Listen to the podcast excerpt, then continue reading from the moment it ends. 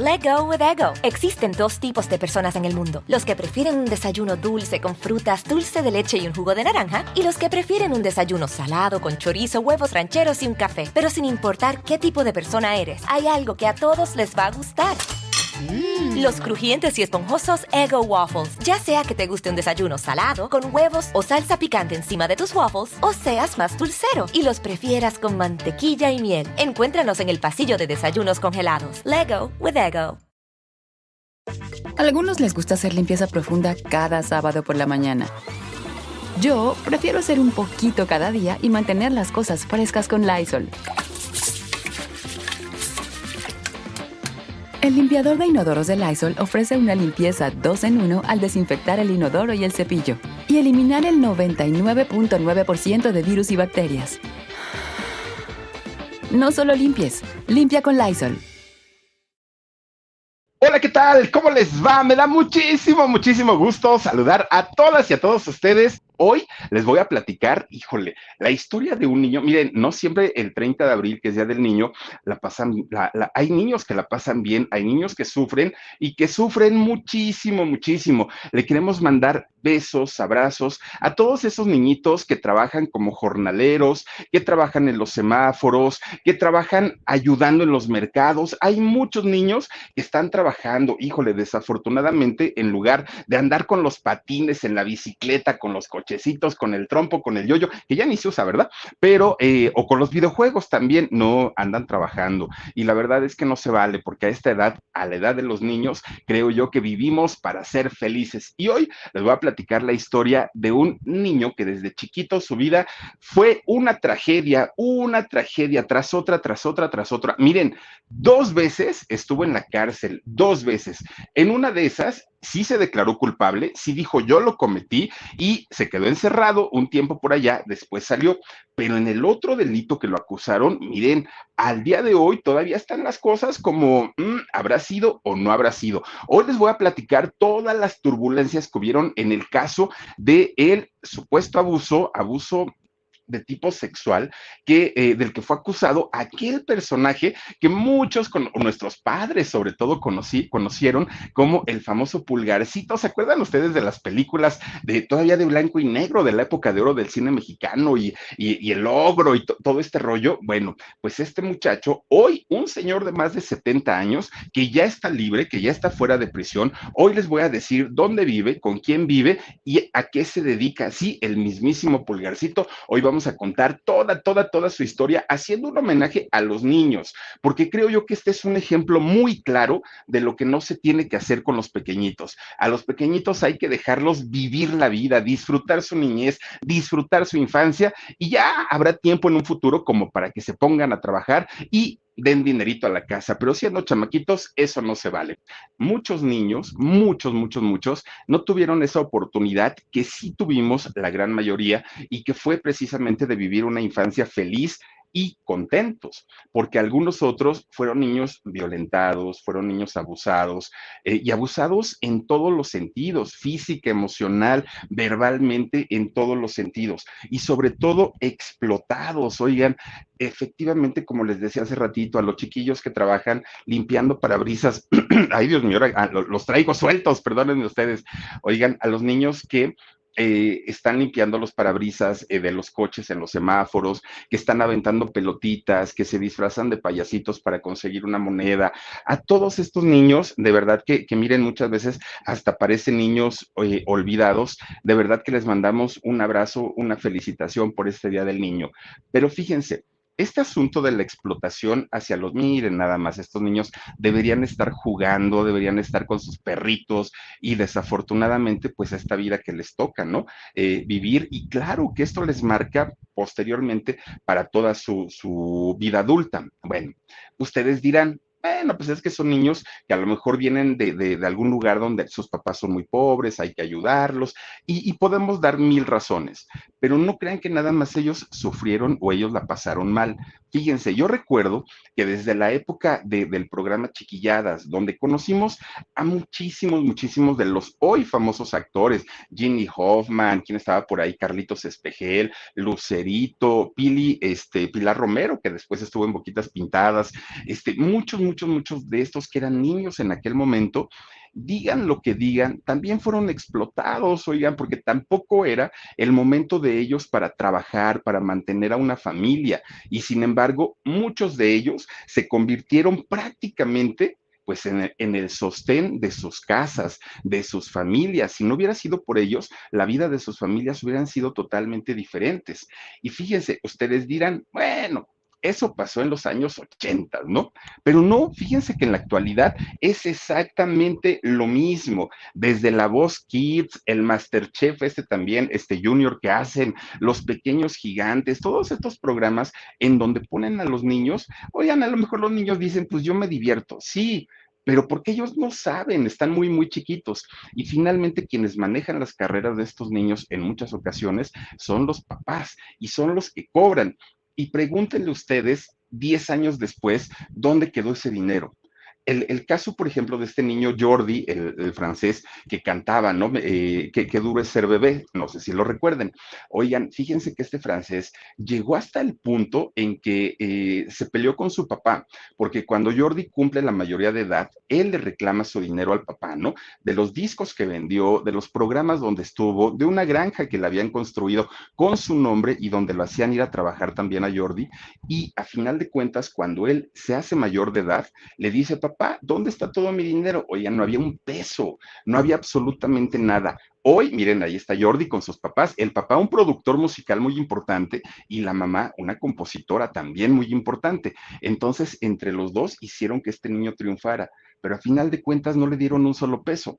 Hoy Jordi, que si no estoy mal, él vive en Inglaterra, no tiene ningún tipo de contacto con su papá, no le habla, oigan, y no le habla precisamente pues porque de ladrón no lo baja, imagínense ustedes. Bueno, pues yéndonos un poquito, un poquito, bueno, no un poquito, un mucho más bien, hacia la época de oro del cine mexicano, pues las cosas no se, ahora sí que no se vivían de manera distinta o de manera diferente. Miren, ahí podemos hablar, por ejemplo, de una Evita Muñoz Chachita, de Poncianito, oigan, Poncianito también fue muy famoso en la época de oro del cine mexicano, la mismísima Tucita, oigan, qué talento de chamacos todos ellos, pero finalmente estaban trabajando. Estaba también Pepito y Titina Romay también este, formando parte de estos niños trabajadores en la época de oro del cine mexicano y obviamente también podemos hablar de Pulgarcito. Pulgarcito, este, este niño que fíjense que se hizo muy famoso, justamente, miren, ahí están todos los chiquillos que precisamente pues fueron muy famosos en la época de oro del cine mexicano. Hasta Juliancito Bravo sale por ahí, ¿no? Oigan, que Juliancito eh, Bravo español y aparte de todo trabajó también con este Pulgarcito. Fíjense lo que son las cosas. Pues miren, Pulgarcito, indiscutiblemente un niño talento que tuvo su temporada, tuvo su época de, ser muy famoso, de ser, eh, de tener todo el éxito y también de acumular su buen dinerito. Pero también Pulgarcito vivió un infierno terrible, terrible, terrible. Sí, conoció la cárcel y apenas hace poquito es cuando sale. Lo acaban de liberar no hace mucho y no lo liberaron por haber cumplido su sentencia. Lo liberaron porque ya lo vieron muy viejecito y le dijeron ahí en el, en el penal, que de hecho estuvo en el penal de Mérida, Yucatán. Fíjense que le dijeron, oye, este señor pues no se nos vaya a quedar aquí adentro, mejor que se vaya a su casa se va para su casa y ahorita les voy a contar a dónde, a dónde se fue. Actualmente, fíjense que eh, Pulgarcito tiene 72 años. Ahí lo vemos justamente en el, en el cerezo, ¿no? Su nombre real de este personaje es Cesario eh, Quesadas Cubillas. Es el nombre real de este eh, muchachito. Bueno, hoy un señor, pero pues en aquel momento era un, muchachito. Resulta, él, es de la Ciudad de México.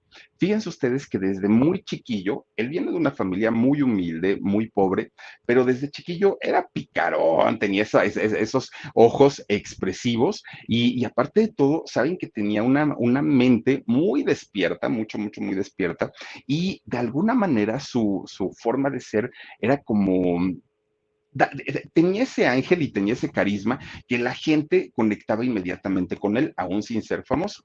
Bueno, resulta, fíjense, ellos vivían en una vecindad de la Ciudad de México y su mamá fue doña María de Jesús Cubillas.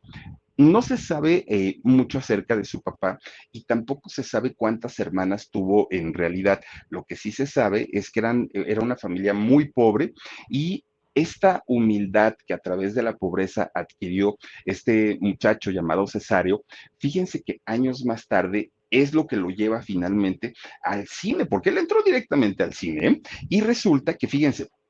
A algunos les gusta hacer limpieza profunda cada sábado por la mañana.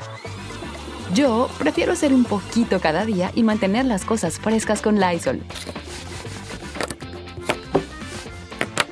Las toallitas desinfectantes de Lysol hacen súper conveniente limpiar superficies como controles remotos, tabletas, celulares y más, eliminando el 99.9% de virus y bacterias. No solo limpies, limpia con Lysol pues con esa imagen como de angelito, como de no rompo un plato, como del niño bien portado, como del niño humilde, pues claro, ¿no? Que toda la gente, pues eh, incluso sus vecinos, pues lo querían mucho al chamaco. Miren, resulta que llega el año 1956, ¿no? Pues ya, ya llovió de aquella época, y resulta que don Rubén Rubén Cardona, el papá, estaba pues, eh, bueno, el director de cine, ¿no? Cineasta, su, hijo también. Resulta que don Rubén Cardona estaba queriendo hacer en aquel momento la versión en película de El Pulgarcito, que el Pulgarcito, bueno, un autor francés, ahora no recuerdo el nombre, pero el autor francés escribe el, cuento, ¿no? Escribe este libro con el personaje del Pulgarcito y don Rubén Cardona dijo, ay, pues yo voy a hacer este, la versión en la película, que ahí está justamente esta película. Bueno, don Rubén no quería hacer la película con un muchacho que no diera las características que se requerían para hacer este personaje, ¿no? Miren, tenía que juntar todas, todas, todas las características que se describían en el libro, desde la estatura, desde la edad, la presencia física, y era una tarea que para él definitivamente no iba a ser nada sencilla, nada fácil. Bueno, don Rubén se pone a hacer un casting tremendo, tremendo, tremendo, ¿no? Buscó por todos lados, llamó a muchos niños, incluso niñas hicieron el casting para ver si alguna pues daba, daba el ancho. Nadie. Y don, don René ya estaba muy, muy, muy pues preocupado porque los pocos niños que daban el ancho no sabían actuar. El que sabía actuar no daba el ancho y así se la llevó. Oigan, pasaron meses y don René no encontraba al niño que iba a ser el, el personaje del pulgarcito. Bueno, pues resulta que Cesario y toda su familia que vivían en esta vecindad tenían una vecina una vecina, pues que era como, miren, muy amable la señora, pero era como la chismosita de la vecindad, ¿no? Doña Lolita. Y doña Lolita, miren, andaba metida en todos lados, en todos lados la Lolita, ¿no? Vivianita Quintanar Flores, dice Philip, si era tremenda, pero yo me peleaba con los niños. Una vez le di un puñetazo en la cara a uno y su mamá me reclamó, pero él me molestaba. Besos. Ah, no, si te molestaba, estuvo bien hecho. Malo que no te hubiera hecho nada y de repente, miren nomás, ay, Dios mío. Oigan, pues fíjense nada más, resulta que esta señora de nombre Lolita fue a ver a doña María de Jesús, ¿no? Y le dice, ay, chuy, chuy, ¿no? Llega ya a la vecindad, ¿qué crees? Fíjate que están haciendo ahí en el centro unas pruebas para este, buscar a un actor. Y dijo doña Chuy, bueno, pues a mí eso qué me importa. No, están buscando un chamaco y lo quieren de tu edad, de la edad del cesario. Ay, ¿a poco? Dice, llévalo. Y doña Chuy dijo, no, que voy a ir a perder el tiempo, lo que quiero es tiempo para trabajar y mantener a mis chamacos. Si no lo llevas tú, lo llevo yo. Y dice doña Chuy, pues llévalo, no pasa nada, ¿no? Pues total, me quitas de un ratito aquí del chamaco que me esté dando lata. Agarra de la mano al cesario y ahí van, ¿no? Para el centro, a correr. Y fue Lolita, fíjense quién se forma. Se formaron ahí en el sol y todo, y llega el chamaco a hacer el casting. Y entonces cuando entra al casting con don René este, Cardona, fíjense, Ah, perdón, perdón, don Rubén, perdón, perdón, perdón, miren, R con R, cigarro, ¿no? Perdónenme ustedes. Don René Cardona, tienes toda la razón, mi querido Mar. Oigan, pues resulta que estaba don René, ya, ya me hice pelotas. Oigan, resulta que le dice al chamaco, ¿no? A, a Cesario, le dice, oye, niño, ¿y tú qué, qué, vas a hacer, no? O sea, ¿cómo va a ser tu prueba? Y dijo, pues yo voy a hacer algo como de viruta y capulina, dijo Cesario. Y entonces ahí empieza el chamaco, no lo sé, puede ser, a lo mejor, quién sabe, tal vez. Y empieza a hacer su rutina, eh, este, este chamaco Cesario, y don René Cardona, oigan, se pone así como de, ya lo encontré, era él exactamente lo que estaba buscando. Flaquito, chiquito, chaparrito, muy, muy, muy agradable y muy inteligente. Y parecía que sabía actuar el chamaco. Contratado. filman la película, Pulgarcito. ¿Se acuerdan ustedes? Sale por ahí José Elías Moreno, papá, imagínense ustedes, ¿no?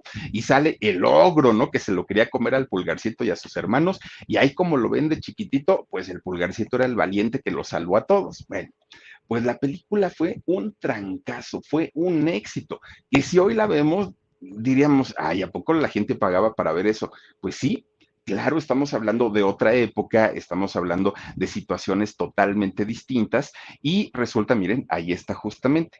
Y resulta que eh, la película estuvo, de hecho, siendo exhibida durante 10 semanas en las salas de cine es mucho tiempo. Hay algunas películas que así como entran, luego, luego las quitan.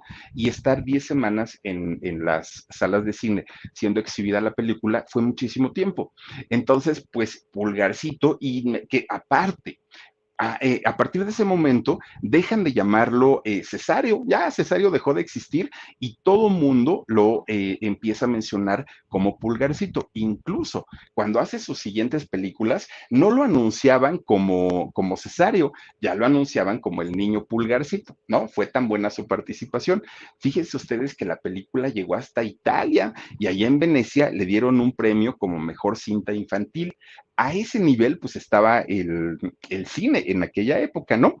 Pues de la noche a la mañana, Cesario, este niño, se convierte en celebridad bien pagado, eh, pues miren, con, todas las comodidades que puede tener una estrella de cine, y que estrella de cine mexicana, pero finalmente pues ya ganaba su, su buen dinerito, los productores lo empiezan a buscar cada vez más, obviamente pues para, para llevarlo a diferentes películas. Y sí, efectivamente, película donde él estaba, eh, pues tenía éxito. Después, fíjense que un productor español se fija en el trabajo de Pulgarcito habla con su familia, bueno, con doña, doña Chuy, ¿no?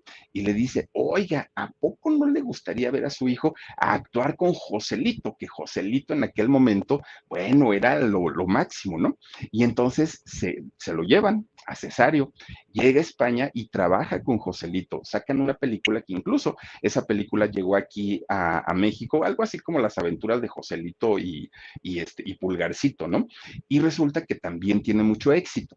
Después, allá mismo en España, fíjense que actúa nada más y nada menos que con Pepa Flores o con Marisol, ¿no? Como la conocemos, aquella chica que cantaba Tengo el corazón contento, el corazón. ¿Se acuerdan de esa canción? Bueno, pues resulta que Pepa Flores en aquel momento, o esta chica Marisol, pues era una chiquilla también, miren nomás, y aparte preciosa la chamaca, preciosa. Al día de hoy, Pepa Flores está guapísima, imagínense cómo estaba en, su, eh, en, en sus años mozos. Pues resulta que estando bien chiquito el cesario, oigan, no se enamoró de ella. Fue su gran amor, Pepa Flores, pero su gran amor. Imagínense ustedes, chiquillo, chiquillo, así, pues, pues él, y la, y la niña como la Vivianita, hagan de cuenta, ¿no? Bien guapetona y aparte provocativa. Y entonces resulta que se le declara Cesario, y le dijo, oye, es que yo quiero que seamos novios y tú me gustas mucho y que eres muy guapa. Bueno, le bajó el cielo, la luna, las estrellas y todo. Pero ¿qué creen? Pues que Pepa me lo manda por un tubo. Era dos años mayor, fíjense, ella. Y bueno, es, ¿no? Dos, dos años eh, mayor. Y resulta, fíjense ustedes que Cesario se pone muy triste, mucho, muy triste. Entonces ya andaba así, pues por la calle de la amargura, ¿no? Años más tarde, Cesario tuvo, tuvo varias hijas, pero una de ellas lleva el nombre de Marisol y lleva el nombre de Marisol en honor a su primer gran amor, nomás imagínense. Bueno, pues ya él queda muy, muy, muy triste y todo el rollo. Se lo trae nuevamente para acá, para México, a Cesario. Pero ¿qué creen?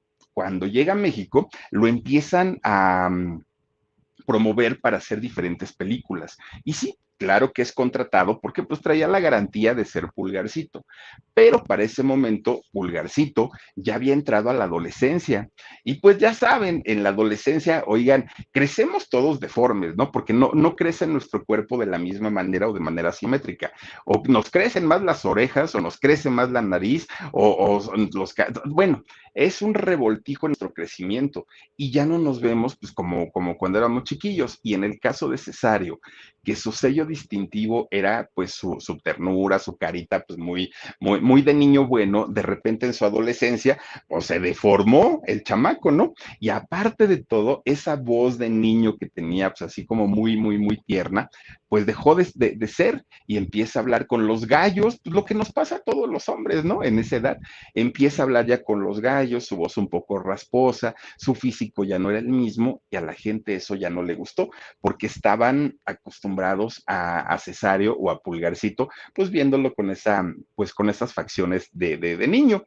Pues total, Fíjense ustedes que cuando llega a los 16 años, coincide también con una crisis que había en la industria del cine ya el cine también, la época de oro, pues ya también iba, iba de salida, estaban prácticamente los años 60, la época del rock, ya no tenía nada que ver el cine que se hacía en aquel momento con estos grandes actores al cine que se hacía ahora con un César Costa, con, con todos ellos, incluso pues ya eran las películas a color. Nada de esto ayudó y poco a poquito, aunque sí siguió trabajando, siguió haciendo películas, ninguna de esas fueron relevantes, ninguna tuvo un gran éxito, eran películas pues prácticamente que pasaban sin pena ni gloria. De repente, fíjense que se desaparece Cesario, no se volvió a saber nada de él, ¿no? Pero eso sí, había hecho sus ahorritos, tenía su lana. Con ese dinero, la casa de su mamá, de, doña, de doña María de Jesús, doña Chuy, pues la remodeló toda completita de pies a cabeza, le hizo su, su, su, casita a su mamá.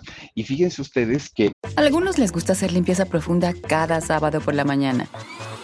Yo prefiero hacer un poquito cada día y mantener las cosas frescas con Lysol. El limpiador desinfectante Brand New Day de Lysol limpia y elimina el 99.9% de virus y bacterias. Y puedes usarlo en superficies duras y no porosas de tu hogar con una fragancia que lleva a tus sentidos a un paraíso tropical. No solo limpies, limpia con Lysol.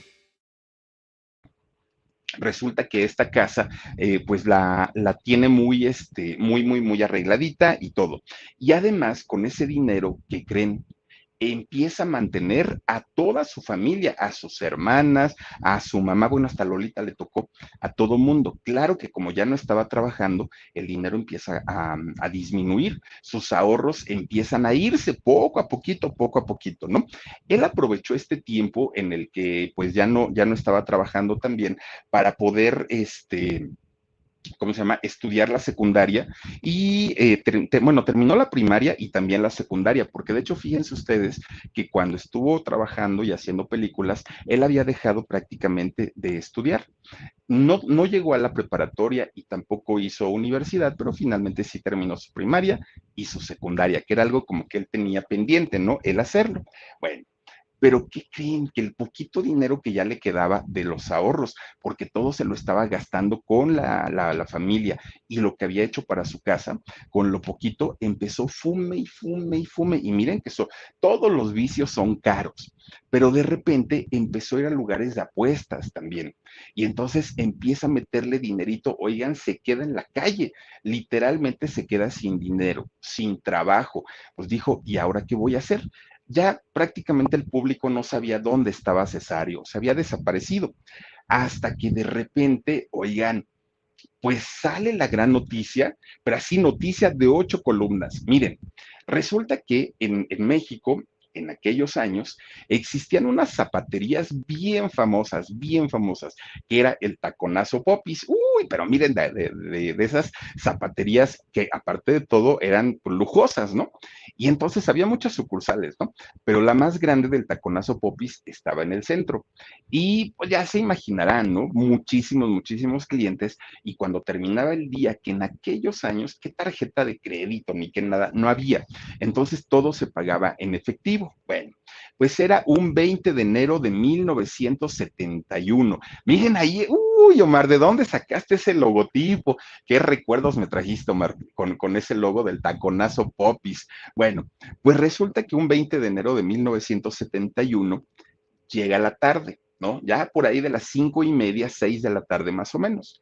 Y resulta que en esta sucursal del Taconazo Popis, de ahí del centro de la Ciudad de México, ya estaba cerrando sus puertas, pero la chica, la, la chica de la caja estaba haciendo su corte, ¿no? El corte de caja y pues obviamente tenía que contar todo el dinerito que se había vendido.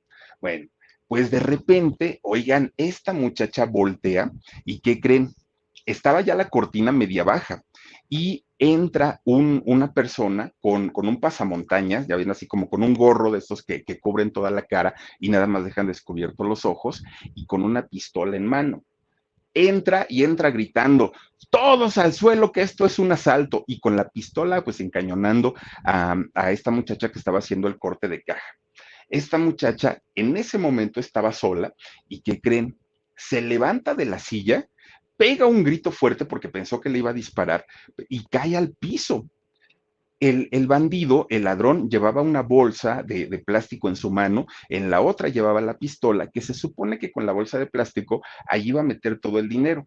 Entonces, este ladrón, fíjense que cuando se da cuenta que la chica cae al piso, pero se dejó caer con todo, se espantó porque dijo, ya le dio un infarto, ya la maté, y sale corriendo, de, ni se llevó el dinero ni se llevó nada, sale corriendo. En ese momento que va saliendo, va pasando una patrulla y ven que el, ladrón va corriendo. Entonces la patrulla lo persigue, lo agarran, lo esposan, lo someten y, y, se lo llevan, ¿no? Y ahí va el ladrón con su pasamontañas, le, lo desarman, le quitan la pistola y lo llevan al Ministerio Público. Llegando al Ministerio Público, pues miren, el pasamontañas fuera, ¿no? Vámonos para, para este, a quitárselo. Pues se van de espaldas. Era el mismísimo Cesario, ¿sí? El pulgarcito que andaba ahora de, de asaltante. Imagínense ustedes. Bueno, Pulgarcito fue llevado pues a la cárcel, fue, fue este, fichado, de hecho, por asalto a a mano armada. Le preguntan, ¿cómo te declaras? Y él dijo, culpable, señor ah, o sea, si aceptas que, que, cometiste el error.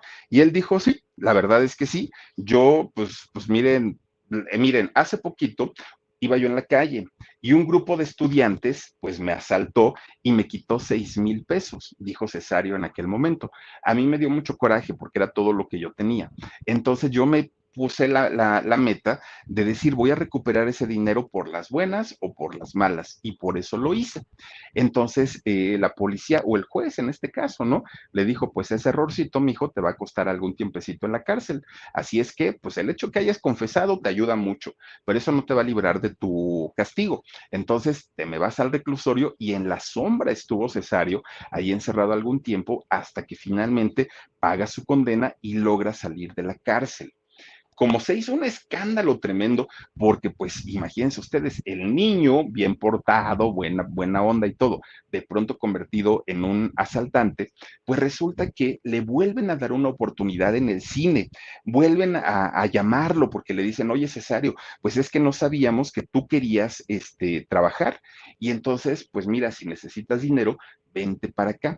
De hecho, el que lo llamó fue don Ismael Rodríguez. Uy, imagínense, la trayectoria de don Ismael Rodríguez habiendo dirigido casi todas las películas de Pedro Infante. Bueno, lo llama y le dice, mira, vamos a hacer una película que se llama Nosotros los Feos. Y pues mira, mijo, tú no estás muy chulo, que digamos, entonces quedas como anillo al dedo. Vente para acá y hacemos la película. Y Cesario dijo, sí, ahí va, ya tenía para ese entonces veintitantos años. Bueno, pues resulta que empiezan a hacer la, el, rodaje de la película y fíjense ustedes que no terminó de hacerla. No terminó porque Cesario pues se peleó justamente con el hijo de, de Ismael. Se pelearon, pero se pelearon horrible, horrible, horrible. Entonces eh, se salió un día, ¿no? Dijo, ya no regreso, y hasta ahí se quedó. Dejó a medias esa película de Nosotros los Feos, y a partir de ahí, ¿Dónde quedó Cesario? Pues quién sabe, nadie, nadie, nadie sabía. Lo único que en algún momento llegó a salir así como que, ay, ¿saben qué pasó con el pulgarcito? Pues que ya se casó y se casó con una muchacha que se llama Beatriz Rojas y ahora ya es papá y tiene cuatro hijos. Bueno, estos cuatro hijos fueron César, Beatriz, Mariana y Marisol, que Marisol se lo puso en honor justamente a Pepa Flores Juan Marisol, su gran amor de allá de España, ¿no?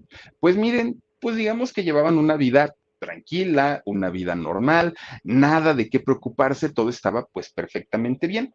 Pone una imprenta, Con, el dinero este, de su trabajo, pone una imprenta y en esa imprenta trabajaban prácticamente los hijos y trabajaba también Beatriz, la esposa.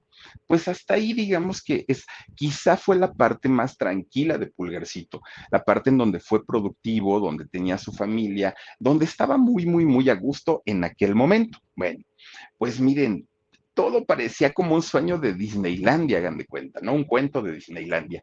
Todo estaba perfecto, hasta que de repente un día Beatriz se va dando cuenta de algo, pues que no le gustó mucho. Miren, Pulgarcito, aquel niño tranquilo y buena persona y lindo y todo lo que quieran, andaba de coquetón y andaba de Cusco. Estaba o tenía una relación extramarital y eso, Beatriz, que pues prácticamente era su socia, su compañera, la madre de sus hijos, trabajaban 24 horas al día para poder sacar su negocio a flote, pues resulta que le descubre una infidelidad a Pulgarcito. Y no era una, una infidelidad cualquiera, no, Pulgarcito tenía contratada a una muchacha que era como la secretaria de ahí de la, de la imprenta de hecho, 17 años menor que él, imagínense, pues era una, una joven, jovencita, ¿no? Esta, esta eh, mujer de nombre Claudia. Pues resulta, fíjense ustedes, que cuando Beatriz se entera que Pulgarcito le había sido, eh, sido infiel, y no solamente eso, que además era con su trabajadora y con alguien que eh, Beatriz apreciaba mucho. Entonces, eh, inmediatamente Beatriz empieza a tramitar el divorcio, porque dijo, no, no, no, esto pues es, es adulterio y yo no quiero tener ya nada que ver con este señor, me decepcionó, bla, bla, bla, bla, bla, ¿no? Bueno, pues Beatriz se va con sus hijos. Pero ¿qué creen? Cuando Claudia ya se queda finalmente con eh, el pulgarcito, se quedan juntos. De hecho, tuvieron dos hijos. Uno de no, bueno, una de nombre Gridley, Grid, a ver, espérenme, Gridley, así, Gridley y eh, Guillermo. Ay, qué nombre les pusieron, Gridley y Guillermo. Bueno, pues miren, Claudia, que había sido la amante durante mucho tiempo, pues dejó de ser la secretaria. ¿Y qué creen? pues ahora ocupa el lugar de Beatriz y se queda como dueña en la imprenta. Era pulgarcito, sí, pero pues prácticamente Claudia se convierte en la manda más. Y resulta que Beatriz pues se sintió desplazada porque ella dijo, yo sí me divorcié del pulgarcito, yo sí lo mandé por un tubo, pero una cosa es el divorcio y otra cosa es que ahora me haya sacado del negocio y se enojó muchísimo, muchísimo con los dos, tanto con, con Claudia como con Pulgarcito. Bueno, y sobre todo no soportaba a los hijos, ¿no? Que había tenido, o los nuevos hijos que había tenido también con, con ahora con eh, Claudia. Bueno, pues hubo mucha, mucha rispidez, hubo mucho pleito entre las dos, eh, pues la, ex esposa y la nueva esposa, y entre los hijos. No había una buena comunicación, no había una, una buena relación entre ellos. Bueno, al poco tiempo, el matrimonio con Claudia, con quien había sido la amante. A algunos les gusta hacer limpieza profunda cada sábado por la mañana. Yo prefiero hacer un poquito cada día y mantener las cosas frescas con Lysol. El limpiador desinfectante Brand New Day de Lysol limpia y elimina el 99.9% de virus y bacterias. Y puedes usarlo en superficies duras y no porosas de tu hogar con una fragancia que lleva a tus sentidos a un paraíso tropical. No solo limpies, limpia con Lysol. Detonó en pues no se llevaron bien. Era, mientras era una aventura, pues estaba muy, muy a gusto todo. Pero en el momento que ya hubo un compromiso de por medio, ya las cosas estaban muy mal. Se convierte un matrimonio de infierno, de celos, de golpes, de... No, no, no, fue terrible, terrible, terrible. Claudia se arrepintió de, de haberse casado con él, pero finalmente ya se había convertido en, en su marido.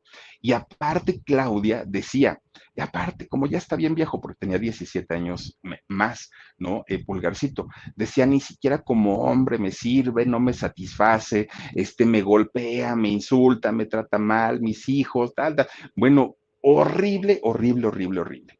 Miren, llegaron a la violencia, los dos, los dos llegaron a golpearse y, los hijos pues nada más veían, ¿no? Lo, que los papás hacían y fue un matrimonio verdaderamente terrible en aquel momento para ellos, ¿no? Era muy violento eh, Cesario con, su familia y eso, bueno, lo supo prácticamente todo el mundo. Incluso llegaron a tener, a tomar terapias de pareja los dos, tratando como de retomar su matrimonio, ¿no? Porque dijeron, bueno, nos costó tanto que como para qué vamos ahora a, este, a separarnos. Pues hasta en las terapias llegaron a golpearse. Estando en las terapias se gritaban, se insultaban, se golpeaban. Bueno, imagínense, los pobres terapeutas ya no sabían cómo separarlos. El mismo terapeuta fue quien le recomendó a Claudia, tienes que separarte de él, no puedes estar así. O sea, imagínense, para llegar a ese punto en el que el mismo terapeuta le haya dicho, no, no hay nada que hacer. O sea, el Señor es mucho, mucho, muy violento y mejor pues deja las cosas así. Bueno, decía en aquellos años Cesario que Beatriz, su primera esposa, no lograba todavía eh, superar el, pues, la ruptura, ¿no? El que la hubiera abandonado, el que lo hubiera sacado de la sociedad en la, en la imprenta. Resulta, pues que cuando llega el año 2002, sucedió algo que si, que si la parte del asalto, eh, cuando, cuando lo hizo Pulgarcito, pues salió en ocho columnas, imagínense lo que se publicó en el 2002, fue el terror pero terror espantoso. Y es que resulta que los encabezados de los periódicos, de las revistas, de los noticieros, bueno, o de los programas de televisión, pues estaban dando una noticia muy terrible para el mundo del cine, para el mundo de los actores.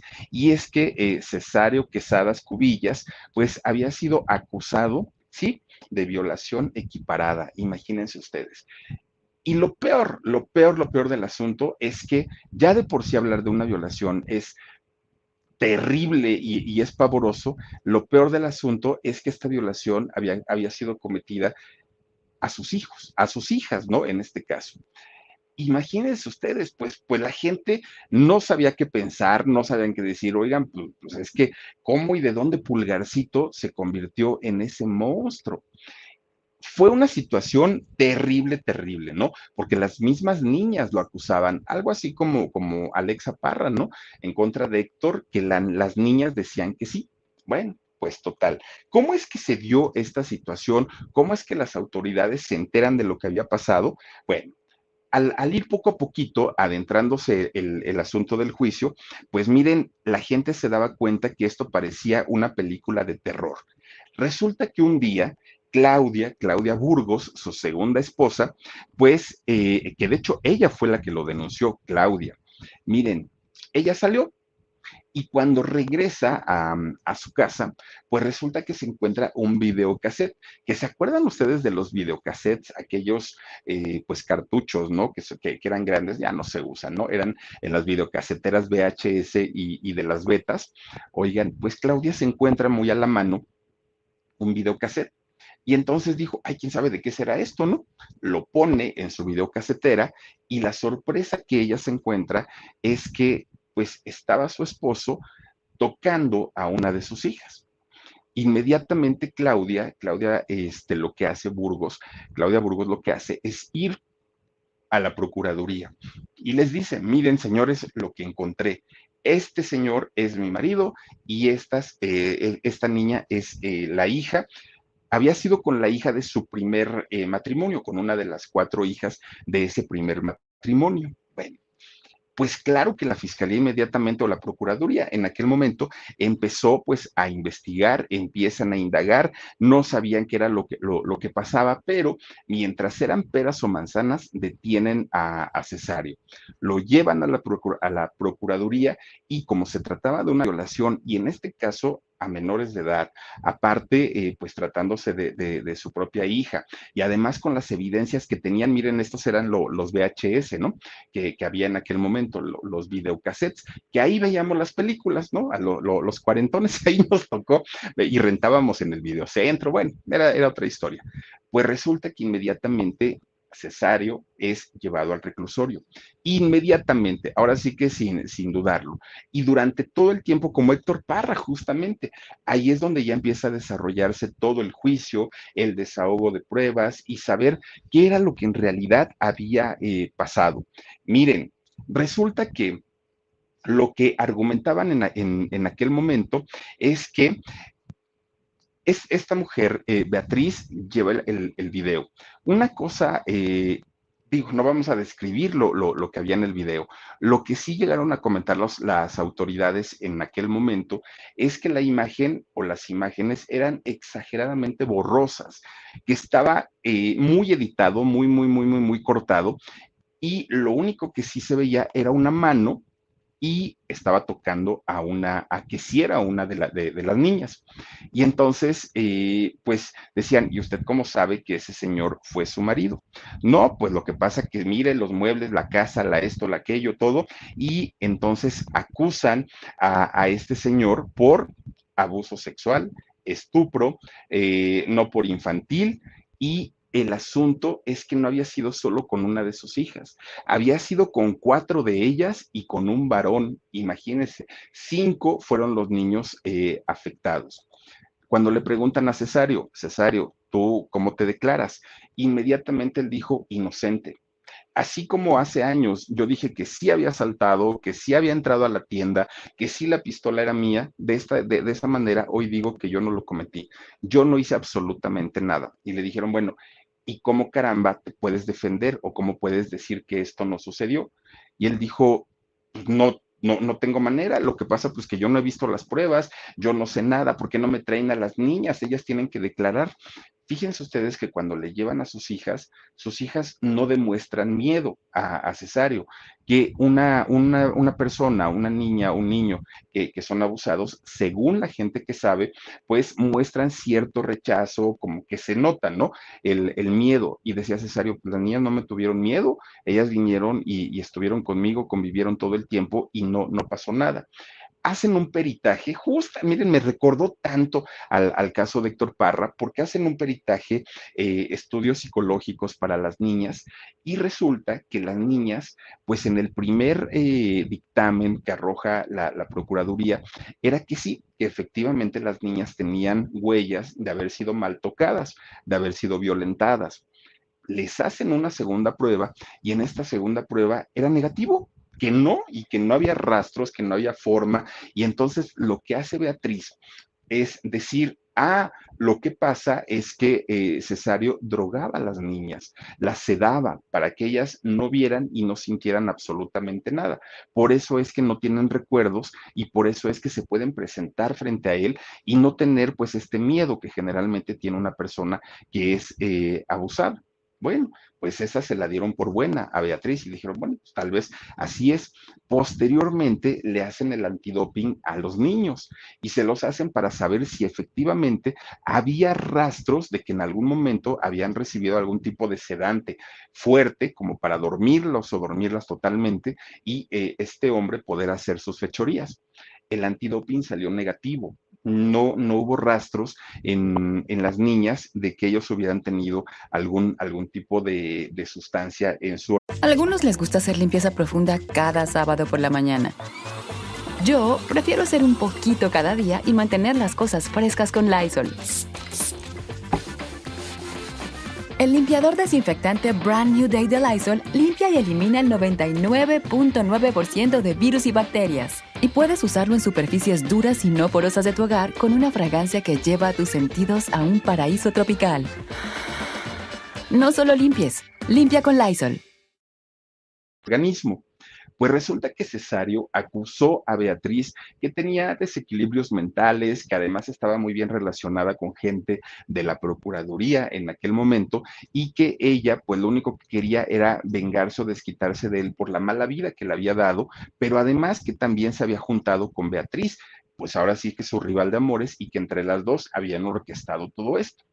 Pero las pruebas se seguían desahogando. Bueno, pues finalmente llega, fíjense lo que son las cosas, llega un 30 de abril 30 de abril, que fue el momento, qué irónico, ¿no? Que, el, mismo día del niño. Pues resulta que es cuando mandan a llamar desde la cárcel a, Cesario porque tenían que darle su, su veredicto ya tenían que darle sentencia y tenían que decirle qué era lo que pues había encontrado la fiscalía como pruebas y pues cuál era eh, finalmente la sentencia que les eh, que, le esperaba a Cesario. Bueno, pues resulta que lo declaran culpable y le dicen que habían encontrado todos los elementos para poder fincarle responsabilidad, pero solamente con una de las niñas, de hecho con la niña de nombre Mariana, hija de su primer matrimonio pero que con los demás niños no encontraron ninguna evidencia ni con el varón ni con las otras niñas. Ahora, su hijo César, también hijo de su primer eh, matrimonio, él fíjense que siempre le creyó siempre a Cesario, siempre lo apoyó, siempre lo fue a visitar a la cárcel, siempre estuvo junto a su papá y él siempre, siempre, siempre lo defendió. Pues ese 30 de abril del año 2002 le dan la sentencia y le dicen usted ha sido condenado a 20 años de prisión por el abuso sexual cometido en contra de su hija Mariana. Bueno, entra finalmente, de hecho se lo llevan al eh, penal de, Mérida, allá en Yucatán es donde purga su condena eh, Pulgarcito. pues su defensa inmediatamente mete el, recurso de, de, no, de amparo, no, de este, de ay, ¿cómo se llama esto? A, ver si me ayuda a Omar, eh, no, no es amparo, sino cuando apelas, ¿no? La apelación, meten el recurso de apelación eh, los abogados de, Pulgarcito para tratar de revertir eh, esta sentencia porque les parecía una exageración el que pues estuviera tanto tiempo ahí cuando no le habían encontrado los elementos y cuando todo estaba pues eh, puesto como para dudarlo mucho, ¿no? Porque pues primero salían positivas, luego salían negativas las pruebas, luego las niñas no sentían ningún miedo por el papá, luego dijeron que las drogaba, pero luego resultaba que no encontraron este, ningún tipo de sustancia en los, cuerpos de los niños. Bueno, todo estaba tan revuelto y por eso vuelven a solicitar que se reabra el caso. Pues resulta que cuando reabren el caso de Cesario, pues los, los, jueces, que son finalmente quienes vuelven a sentenciar, pues sí cambian la sentencia. Ahora ya no iba a estar 20 años en prisión, ahora iba a estar 23 años. Imagínense ustedes, en lugar de bajar la sentencia, la subieron. Bueno, pues dijo Cesario, pues ya me quedo aquí en la cárcel, pues ya qué voy a hacer. En todo momento, eh, Cesario se declaró inocente, en todo momento. No, no hubo una, un titubeo por parte de él en decir, bueno, pues sí la regué, nunca.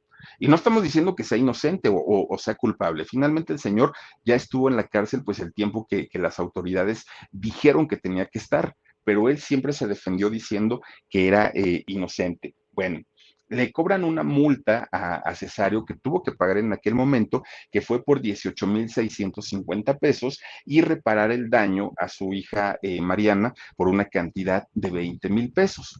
Él se queda finalmente ya en, en, la cárcel y ya les digo, los abusos hacia los otros hijos, que en total eran cinco, pues quedaron descartados cuatro y solamente le hicieron válido una ya estando en la cárcel, Cesario, pues para no quedarse quieto, lo que empieza eh, a jugar es el softball, que es algo así como, como el béisbol, pero con una pelotota más grande, ¿no? Hagan de cuenta. Y también se hace eh, el, jefe, el encargado de todo, de, todo el, mm, digamos, como, como los equipos de ajedrez, ya ven que se ponen a hacer juegos de mesa y todo, el club de, ajedrez de allá de la cárcel de Mérida también lo asume eh, Cesario. No tenía en aquel momento necesidad de trabajar porque había puesto en renta una, una casita que tenía y con ese dinero pues era con lo que se iba pasando. Recibió Cesario allá en la cárcel la visita de su mamá, de doña María de Jesús, fue eh, a visitarlo allá a Mérida en varias ocasiones y también fue su hijo César, el hijo del primer matrimonio. Ahí estuvieron y bueno, hasta Carmelita Salinas, fíjense, un día fue a ver a una persona allá al penal de Mérida y resulta que le dijeron, oigan, ahí está el pulgarcito y usted que es actriz, ¿a poco no lo conoció? Y dijo, ay, sí, a ese bombo yo lo conozco. Y entonces fue y ya le dejó su dinerito, doña Carmelita, que siempre era así, ¿no? Y lo visitó, le dio ánimos y todo. Doña Carmelita nunca se metió en decir es inocente, es culpable, no, pero dijo, pues mijito, si te sirven esos, esos pesitos, pues ahí te los dejo. Entonces, pues ahí estuvo, ¿no? Miren, apenas eh, tenía 19 años de estar en prisión eh, Cesario o Pulgarcito. De hecho, pues todavía le faltaban cuatro años por terminar su condena. Pero resulta que como ya, ya es un hombre adulto, ya es un hombre mayor, pues la gente, las autoridades de ahí del penal dijeron, no, no, no, no, ya está muy grande, o sea, finalmente ya ahorita lo dejamos ir, ya no puede hacer nada. Y aparte, él sabe perfectamente que sale fichado. Y al salir fichado, cualquier cosita, cualquier cosita que haga, pues viene de regreso. Entonces lo dejan salir con 19 años de eh, haber estado, después de haber estado 19 años en prisión, obtiene su libertad. Miren, ahí en, la cárcel le decían pulgar, ya no le decían pulgarcito, le decían pulgar. Eh, a este hombre se despide de ellos, les agradece a todos ellos, le agradece al director del penal por haberle dado pues la libertad aún sin cumplir toda la sentencia y resulta que eh, Pulgarcito o Pulgar se va a vivir con su hijo César a él sí le dio eh, hospedaje y le dijo, papá, aquí puedes quedarte el tiempo que quieras, no pasa nada, pues yo siempre he creído en ti, en tu inocencia, y vivió un tiempecito con él. Pero resulta que, pues, no, no se sentía cómodo y entonces se fue a vivir a Puebla porque su mamá, doña María de Jesús, todavía vive, tiene más de 90 años, doña María de Jesús, y también ella pues cree en la inocencia de su hijo. Entonces se va a vivir para allá con su mamá, ¿no? Y en, en Puebla. Y resulta que empieza a buscar trabajo, fíjense, pues ya siendo una persona de la tercera edad, empieza a buscar trabajo, pero al ser fichado, pues resulta que no, nadie le daba, ¿no? Y, y, esto pasa con la mayoría de las personas que pues salen de prisión, ¿no? Porque pues los toman todavía como delincuentes y es muy difícil que encuentren trabajo. Entonces resulta que Cesario lo que hace es eh, meterse a trabajar como chofer de, de Uber empieza a trabajar, que yo esa parte no la entiendo, porque se supone que Uber pide eh, una carta de no tener antecedentes penales, se supone, pero finalmente a eso se dedica ahora este Cesario, que mucha gente todavía que, que utiliza los servicios allá en Puebla, pues lo ubican, algunos dicen, oiga, usted no es el pulgarcito, no, pues que sí, y empieza él a contar su historia y él a defenderse, y entonces él, eh, la gente le dice, y fue cierto que usted cometió todas estas atrocidades y que fue un monstruo con sus hijas, y él siempre dice que no, que en realidad pues fue una víctima, que lo que sucedió, ay, miren, ahí está con clavillazo, oigan, este, que él fue una víctima de, de, sus ex esposas, que ellas fueron las que planearon, las que orquestaron absolutamente todo, toda esta situación, que las pruebas, pues todo apuntaba a que él no había cometido pues estas atrocidades, pero que ellas tenían pues amigos y tenían palancas en, en la procuraduría, procuraduría de aquellos años y que por eso estuvo metido pues en prisión estos 19 años fue cierto, no fue cierto, lo hizo, no lo hizo. Pues miren, finalmente hay otra de las hijas que también cree en él, o sea, de, los, ¿cuántos hijos tuvo? Seis. De, los seis hijos que tuvo, cuatro no quieren saber nada de él, no, de, hecho, tanto no, está este, Claudia, la segunda esposa, y una de las hijas pusieron, eh, solicitaron al juez una orden de restricción para que no se les acercara a Cesario. Los otros hijos también hagan de cuenta que no tienen papá, pero dos de ellos sí, un hombre y una mujer, son quienes le dan to totalmente el apoyo a su papá. Por esa parte, pues miren, fue cierto, no fue cierto, lo hizo, no lo hizo. Claro que son actitudes reprochables en todo momento y la gente que en verdad comete este tipo de atrocidades, debe pagar y debe estar en la cárcel y eso lo decimos siempre. Pero aquí entra la duda sobre todo por todas la, la, las pruebas que se hicieron durante todo el proceso y que a veces decían sí y a veces decían no y luego decían, bueno, pero esto ya no te lo vamos a tomar por bueno, pero mejor este, siempre sí. Y así, así se la llevaron prácticamente to, todo este eh, proceso hasta que le dictaminaron la sentencia, le dieron los 20, luego los 23 años y, y después de 19, pues hoy Pulgarcito o Cesario, pues ya está en libertad, anda trabajando de Uber, pues la gente puede este, utilizar sus servicios, pues miren, yo no sé si, si de pronto pues, pues solicito un, un, este, un servicio y, y, y, llega este señor, la verdad es que ni siquiera sé cómo reaccionaría.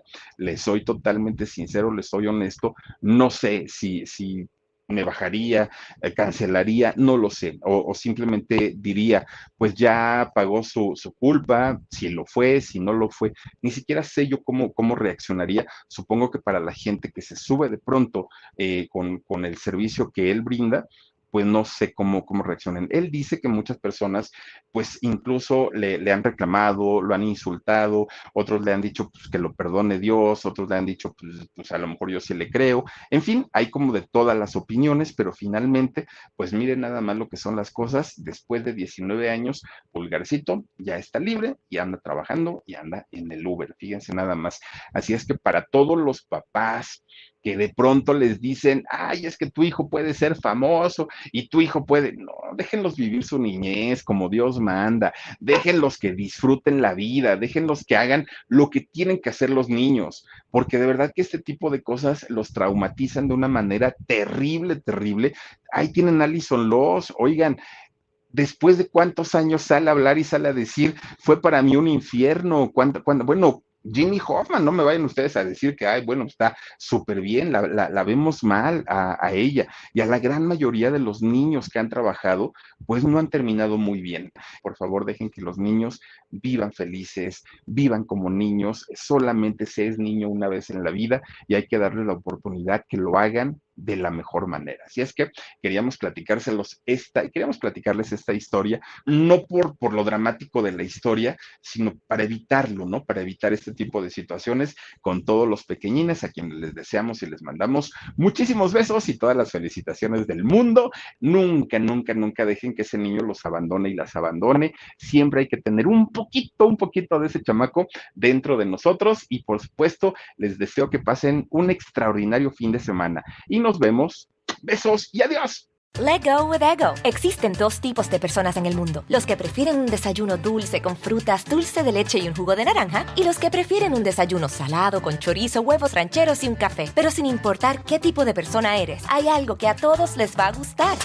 Mm. Los crujientes y esponjosos Ego Waffles. Ya sea que te guste un desayuno salado, con huevos o salsa picante encima de tus waffles, o seas más dulcero y los prefieras con mantequilla y miel. Encuéntranos en el pasillo de desayunos congelados. Lego with Ego. A algunos les gusta hacer limpieza profunda cada sábado por la mañana. Yo prefiero hacer un poquito cada día y mantener las cosas frescas con Lysol. El limpiador multiusos de Lysol limpia y elimina el 99.9% de virus y bacterias. Y puedes usarlo en superficies duras no porosas de la cocina, baño y otras áreas de tu casa. No solo limpies, limpia con Lysol.